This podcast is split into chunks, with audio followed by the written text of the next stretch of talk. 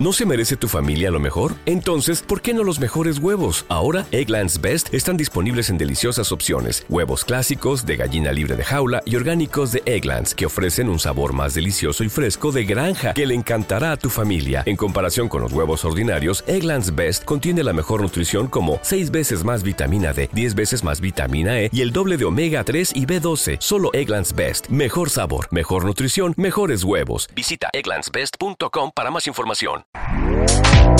Este podcast forma parte de Evox Originals. Disfruta de este avance. Tenemos aquí a Alejandro Menábar, son las presentaciones, que miraba muy atento a las noticias de Next. Alejandro, ¿cuántas historias en la ciencia, en la actualidad, darían por una película? ¿De lo que está pasando cada día? Bueno, con lo que está pasando últimamente yo no sé si queremos reflejarlo o queremos huir, porque realmente las, las ficciones que se están haciendo son de antes o después del COVID. Nadie está realmente tratando el COVID. Ha sido todo un impasse hablando. brutal, ¿no? Sí. Ha sido un impasse. ¿Tú por qué has hecho eh, la serie que has hecho? Pues en realidad lo deci- la decidí hacer antes de, del COVID eh, porque me gustó mucho el, el cómic de Paco Roca y Guillermo Corral y, y me apetecía hacer algo algo más distendido y, que fuera más entretenimiento comparado con, mi película anterior que había sido muy, seria y, muy sesuda. Y cuando surgió el COVID se acabó convirtiendo y tuvimos la suerte de poder hacer de poder hacer la serie porque estábamos todos confinados y de pronto nos, decidimos hacerla y se convirtió casi en una razón de ser esta serie. Quería dejar a la gente con un con buen rollo, con un buen sentimiento. ¿Sabes lo que me ha dicho alguien? Voy a decir, bueno, no sé, sí, importante de esta, de esta comunidad.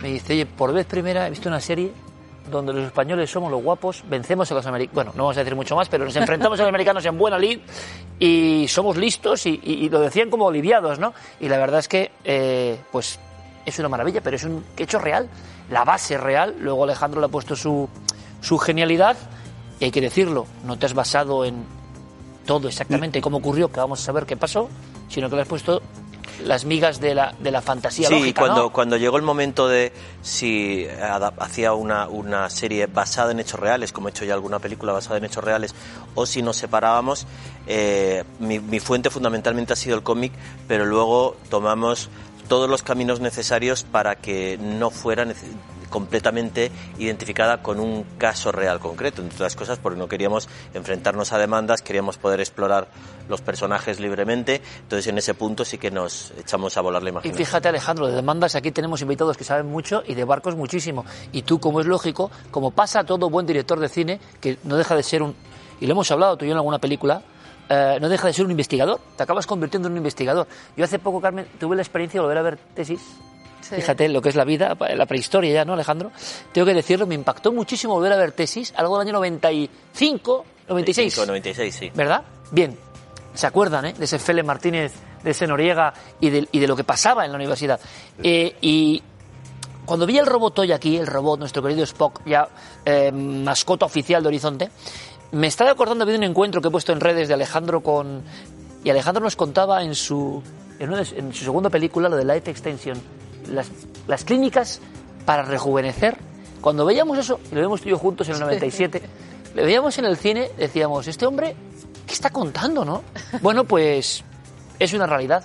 ¿Qué pasará ahora con esto? Bueno, vean la noticia lo que ha pasado, un litigio tremendo, España y Estados Unidos enfrentados, nuestro lobo de mar ha hecho ese mapa, es que el mar está lleno. Y un día le pregunté a Chegoya, Fernando, bienvenido como siempre, Gracias, Iker. Buenas noches. solo en la costa española, ¿cuántos tesoros hay? Y incalculable, ¿no?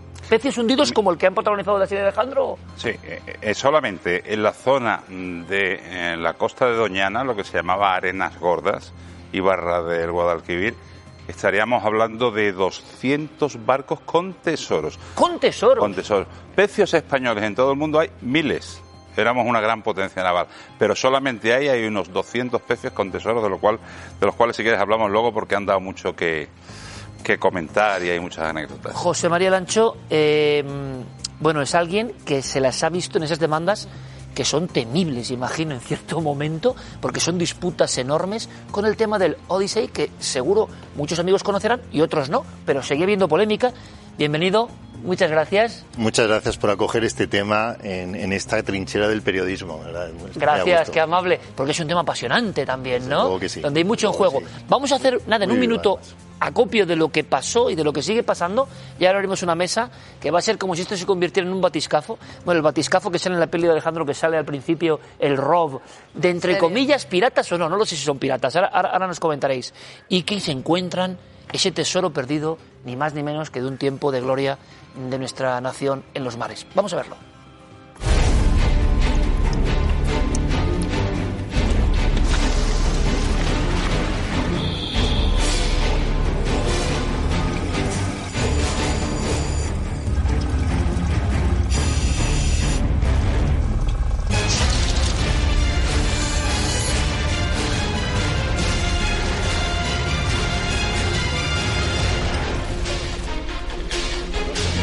Nuestros barcos eh, hundidos a nuestros pecios los consideramos parte de nuestra historia naval y no nos gusta nada que mm, profanen las tumbas de nuestros héroes buscando pues, riquezas.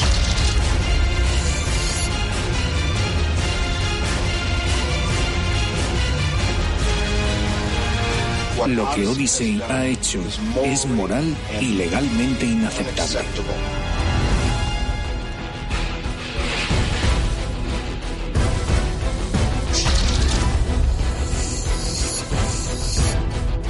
Es una decisión que pone fin a una larguísima batalla jurídica que el Estado español emprendió en 2007 frente a la empresa Odyssey reclamando la propiedad del pecio y que devuelve a los españoles un tesoro de incalculable valor histórico.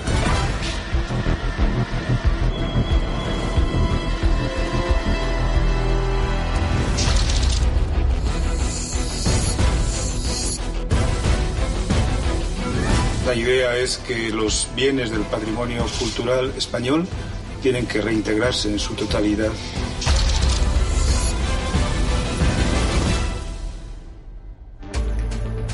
Bueno, a partir de este momento, queridos amigos, eh, estamos en el fondo marino. Estamos en el fondo marino. A partir de este momento, mesa abierta y podéis intervenir en cualquier momento. Aquí Carmen y yo estamos para aprender. Pero, una cuestión para abrir la espita. Eh, nuestro lobo de mar, Echegoyen, Fernando García Echegoyen. Eh, de un tiempo a esta parte, o no sé si siempre, hay unas empresas protagonistas del caso Odyssey, protagonistas evidentemente dentro de la ficción, pero de lo que cuenta Alejandro, eh, que se dedican a buscar tesoros y lo hacían con total impunidad.